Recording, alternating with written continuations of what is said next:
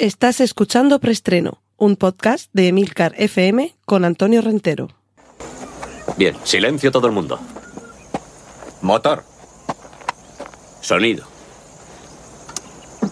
Claqueta. Escena 1, toma primera. Saludos, bienvenidos una semana más a Preestreno, el podcast de Milcar FM con las últimas noticias de cine y series de televisión. Recordad que en las notas del podcast podréis encontrar todos los contenidos audiovisuales que mencioné a partir de ahora, normalmente trailers, fotos, pósters y demás hierbas y matujos. Cortinilla de estrella y nuestra primera sección de avisos parroquiales para recordaros que Preestreno está patrocinado por Trífero, servicios tecnológicos y cinematográficos personalizados y de calidad. Cortinilla de estrella y... Venga, vamos con la primera sección dedicada a cine y la película Weapons, Armas, una película en la que aparecerá Pedro Pascal, es el nuevo trabajo de Zack Kreger, director de Barbarian, para New Line Cinema. Y en Weapons lo que podemos encontrar es una historia épica de terror múltiple en la que se interconectan varias historias, varias tramas, varios personajes. Hay quien lo está definiendo como el Magnolia de Paul Thomas Anderson del mundo del terror. Y además de Pedro Pascal, vamos a tener también una gran actriz como es Rooney Mara.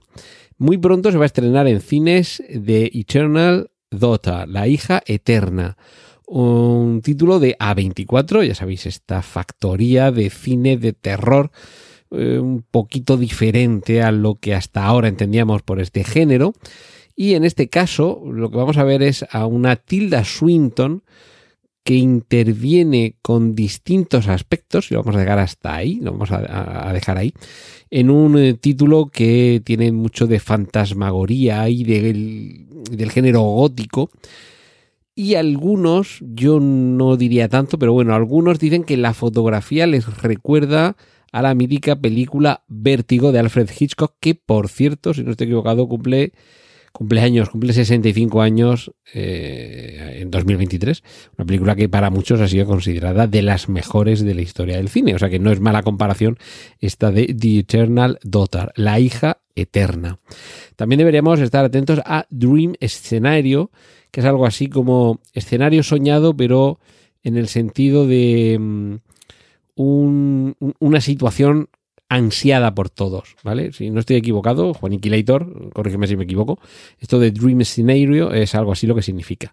Pues bien, es el, título de otra película de A24, en esta ocasión con Ari Aster produciendo, sabéis, el director de Hereditary, Midsommar o Bo tiene miedo. Y en este caso, en Dream Scenario, tenemos a Nicolas Cage. A mí me suena que ya he hablado hace tiempo de este proyecto. Eh, no sé si incluso ya eh, mencionando los nombres de Ari Aster o Nicolas Cage, pero sí que me suena el argumento. Y es que eh, Nicolas Cage interpreta a un profesor que de la noche a la mañana se vuelve tremendamente famoso porque aparece en una noche en los sueños de todas las personas del mundo. Esa sería la eh, interesante premisa. Y a partir de aquí, y siendo A24 quien está detrás, yo creo que nos espera una película cuanto menos curiosa y estimulante.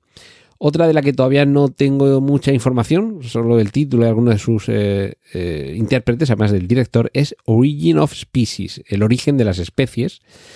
Es la próxima película de Ron Howard y en ella intervienen Jude Law, Alicia Vikander, Ana de Armas y Daniel Brühl, como veis, un eh, elenco más que respetable. Y bueno, Ron Howard es de los que no da puntadas sin hilo, no será un grandísimo director, pero yo creo que todas sus películas, eh, yo creo que ya hace tiempo que llegó el momento de reivindicarle. Es un muy eficaz director de estudio, ya sabéis, de estos que le, le encarga el estudio una película y la saca adelante eh, con, con mucha solvencia, quizá no con demasiada personalidad propia, pero es, bueno, es alguien muy variado. Lo, hemos tenido en, en, Apolo 13, lo hemos tenido en el Código da Vinci, lo hemos tenido en Willow, es decir, que es alguien que tiene una trayectoria, como veis, amplia y variada, y yo creo que hay que estar muy atento a cualquier cosa que lleve su nombre en pantalla. Y continuamos con el sello The Fear Collection, que ya sabéis que esto es una iniciativa que parte de Alex de la Iglesia, con distintos directores, distintas películas que abordan el mundo del terror. Y la próxima es eh, lleva por título Anatema, eh, ya ha concluido su rodaje, con lo cual yo creo que podemos esperar que quizá a lo largo de este mismo año se estrene. Ahí se puede ver una foto del, del rodaje. Y en esta película, en Anatema, aparecen Leonor Batling, Pablo Derqui y Jaime Ordóñez. Y vamos concluyendo. A ver, The Creator, el creador, es una película que dirige Gareth Edwards, creo que podemos confiar también en la labor de este director. En este caso, una guerra apocalíptica como diría Pedro Piqueras, apocalíptica entre humanos e inteligencias artificiales, que por momentos nos puede recordar evidentemente a Terminator y a tantas otras. Pero, por cierto, se estrena el 29 de septiembre, pero aquí hay una vuelta de tuerca con estas inteligencias artificiales. El tráiler resulta muy espectacular, la presentación de ese mundo futurista con eh, unos destellos luminosos azules que provienen del cielo y que recorren la superficie del planeta, una, una, una guerra eh, entre hombres y máquinas, pero muy estilizada, ¿vale? No es tan. No es, no es como ese futuro que nos pintaban en Terminator 2 y siguientes. Eh, aquí yo ya digo, hay como un futuro un poco más estilizado, pero no deja de ser esa confrontación entre el hombre y no tanto la máquina que también, sino la inteligencia artificial que hay detrás de ella, ya sabéis, el Ghost in the Machine. Y tiene, tiene realmente muy buena pinta. Lo que ya no sé es mmm, si de verdad hay demasiada novedad en lo que nos cuenta de Creator. Pero una cosa no quita la otra. ¿Cuántas películas se han hecho de chico con otra chica y cuántas seguiremos viendo sobre ese tema? Cortinilla de estrella y...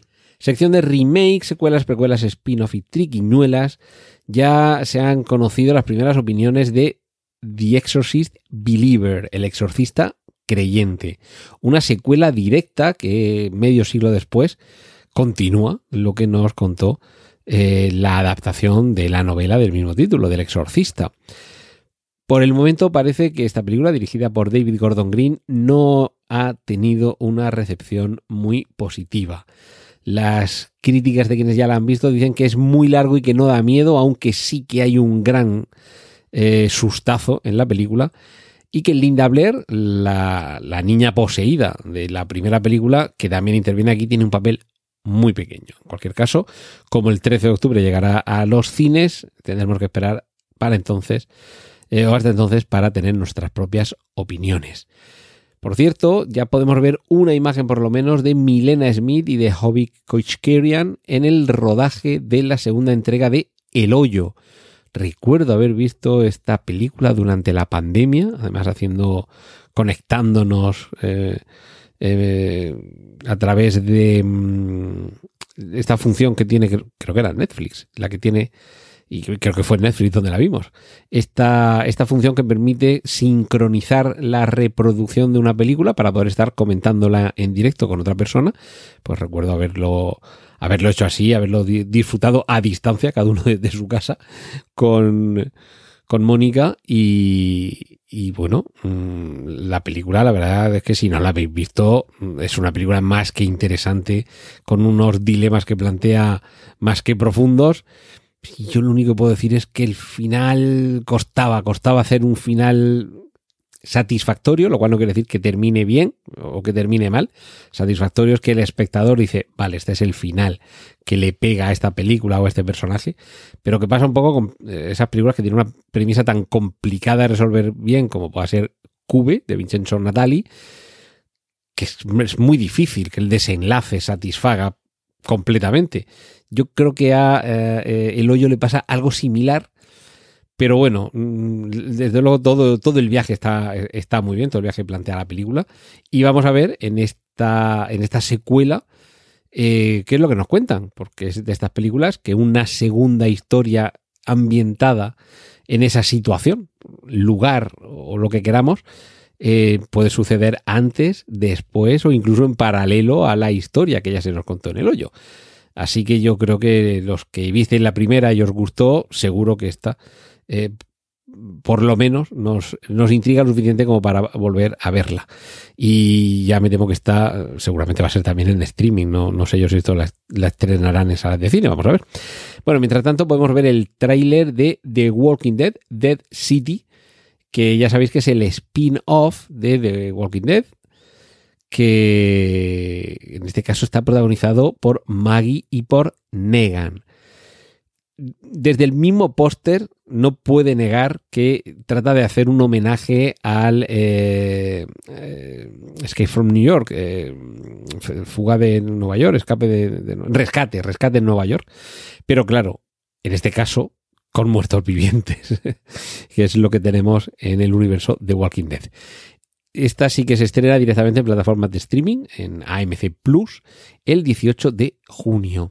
Y nos vamos muy atrás, nos vamos a hace 25 años, a aquella famosa película de los Full Monty que tanto dio que hablar, que se convirtió en un fenómeno, en un fenómeno social, provocando incluso que mucha gente diversos colectivos desde eh, bomberos a jubiladas, incluso hubo alguna película posteriormente que trataba el, este hecho, un grupo de jubiladas entre los que estaba, entre las que estaba Helen Mirren, que hacían lo mismo que los protagonistas de Full Monty, porque sí han pasado ya 25 años de aquella película, en la que un grupo de personas que tenían unos problemas económicos y sociales, laborales, familiares y personales, cada uno de su padre y de su madre, pero que sobre todo tenía que ver con los duros momentos de, paro que se vivían en esa eh, crisis casi permanente que había en, la, en el Reino Unido de la época post-Thatcher.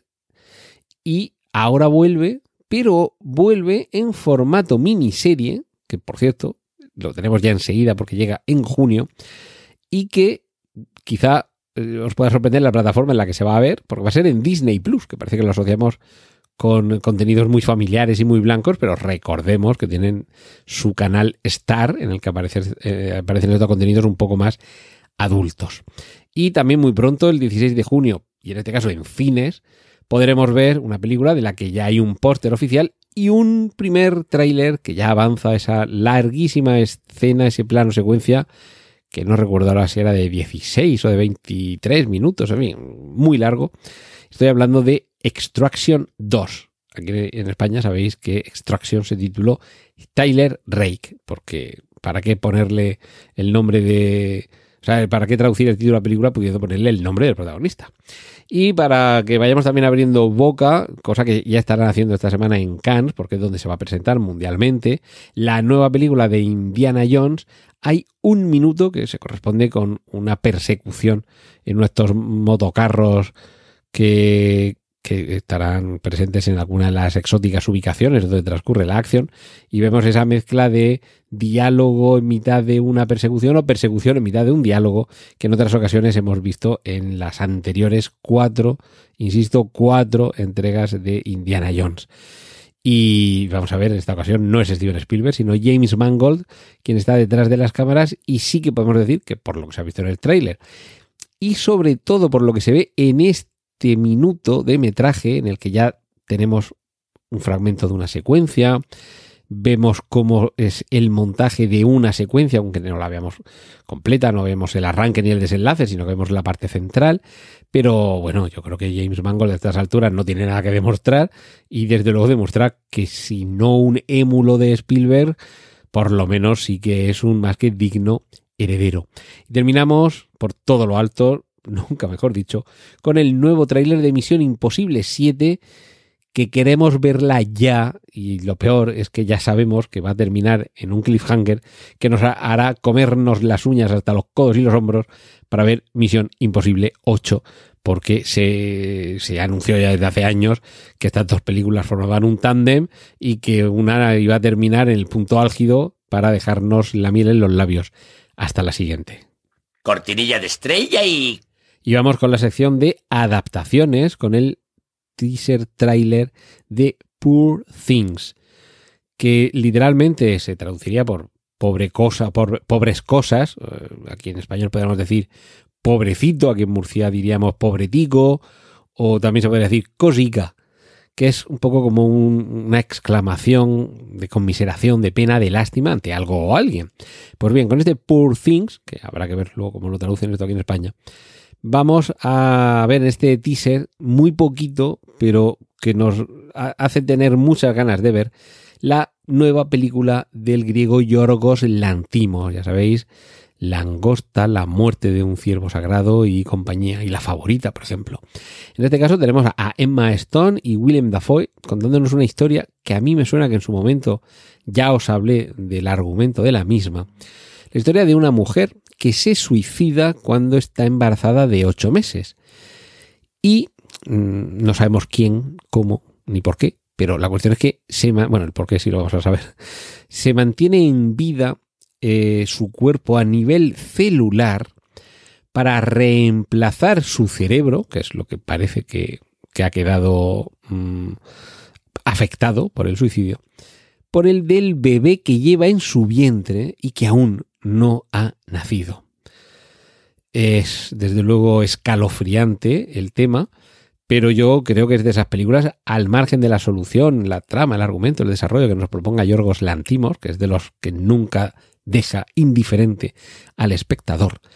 Pero yo creo que va a provocar también un cierto debate eh, ético del mismo calado que lo pudo producir en su momento Gattaca, aquello de que si es lícito, permisible, aceptable, pongan aquí el, adjetivo que quieran, eh, modificar los genes de los hijos para que no tengan enfermedades y a partir de ahí no solo para que no tengan enfermedades, sino para que tengan los ojos de este color, el pie, la piel de este otro, esta estatura, en fin. Eh, elegir a la carta, no ya solo para tratar de evitar malformaciones o enfermedades, sino para eh, crear personas por catálogo, algo así. Nos proponía Gataca, ya sabéis esa mítica frase. No de, nunca dejé nada para la vuelta, ¿vale? Pues algún debate de este tipo seguro que crea Poor Things y en el. Bueno, por cierto, está, eh, no lo he dicho, está en adaptaciones esta película porque eh, es la adaptación de una novela de Alasdair Gray del mismo título, que la verdad es que no me he parado a buscarla a ver en español cómo se titula la novela. Pero eso ya seguro que lo sabéis hacer vosotros, si no se lo preguntáis a Google, a alguno de los asistentes que tenéis en los dispositivos móviles o inteligentes de casa, o a ChatGPT. Bueno, la cuestión es que en este Poor Things de Yorgos Lantimos, además de los ya mencionados, Emma Stone y Willem Dafoe, tenemos a Mark Ruffalo, por ejemplo, que es otro de los grandes actores que siempre merece la pena mm, ver trabajar. Y si sois de los que no veis los trailers, como, como Trífero, tened en cuenta que eh, en esta película el diseño de producción es muy particular. Es decir, os vais a enfrentar a una película que yo casi por momentos, casi me parecía eh, lo que se ve en el tráiler, una cosa como de fábula, ¿vale? Mm, mm, o sea, quitaros un poco la imagen de Gattaca, ¿vale? Que en Gattaca veíamos un retrofuturo parecido al que había en la película Eva de Quique Maillo. Estaba mm, claro que estaba la acción ambientada en el futuro, pero los vehículos, los dispositivos electrónicos, eh, la decoración, incluso la fotografía, tenía un, toque clasicote como de años 50, un poco como si Mad Men transcurriera en el futuro, ¿de acuerdo? Pues algo extraño hay en la estética de Poor Things que nos lleva a, imaginar esa especie de retrofuturismo, pero también casi como casi como si le hubiéramos dicho a una inteligencia artificial de estas que generan imágenes que nos eh, generara un futuro con esa estética que a veces aparece en estas imágenes tan, tan irreal, pero al mismo tiempo, eh, por lo que se ve desde luego en el trailer de Poor Things, tan, tan atractivo. Y finalizo esta sección de adaptaciones recordándoos que ya podéis ver, de hecho, las notas del podcast os dejo el enlace, el tráiler de la segunda temporada de Fundación, la serie con la que se está más que adaptando, trasladando de alguna forma parte del elemento de esa saga de relatos y novelas de Isaac Asimov, que, bueno, era, era muy difícil realmente hacer una adaptación fiel, bueno, hacerla fiel eh, es fácil, otra cosa es que hubiera tenido éxito, porque no dejan de ser a veces relatos un poco inconexos, no, no da para hacer una, eh, una serie de seis o siete temporadas en las que de una temporada en otra se vaya continuando la historia, cosa que aquí sí que está sucediendo, pero me parece que se ha optado por, eh, bueno, por un trabajo que entretiene al espectador, que sin duda los muy acérrimos de Fundación encontrarán muchas cosas a faltar. Algunos estamos esperando que aparezca el mulo, porque era lo, más atractivo de, toda esa saga. Y, en cualquier caso, la serie, desde luego, la primera temporada fue muy satisfactoria y esta segunda yo creo que no tiene por qué no serlo. Cortinilla de estrella y... Y en esta última sección de despedida, la sección de noticias, simplemente quiero recordaros ese premio que PETA le ha concedido a Guardianes de la Galaxia Volumen 3 como mejor película del año sobre derechos de los animales. Que sí, que ya lo conté la semana pasada. Pero, pero es que hay quien la ha descubierto esta semana y se ha pegado una panza a llorar. Y, y, es que hay que seguir recordando el mensaje, bueno, uno de ellos, muchos de los mensajes que nos trasladan las tres, los tres volúmenes de Guardianes de la Galaxia, pero algunos para siempre vamos a llevar en el corazoncito toda la subtrama de Rocket en, en esta película y el mensaje magnífico que nos deja. Así que muy merecido este premio de PETA de Guardianes de la Galaxia Volumen 3, que si no lo habéis visto, ya estoy tardando en ver una de las mejores películas del universo cinematográfico Marvel, por lo menos desde Vengadores Endgame y Spider-Man sin camino a casa. Cortinilla de estrella y pues hasta que hemos llegado esta semana. Muchas gracias por estar ahí. Y regresamos en siete días, aquí en preestreno desde Emilcar FM. Un saludo de Antonio Rentero. ¡Y corten! Gracias por escuchar preestreno. Puedes contactar con nosotros en emilcar.fm barra preestreno, donde encontrarás nuestros anteriores episodios. Genial, la positiva.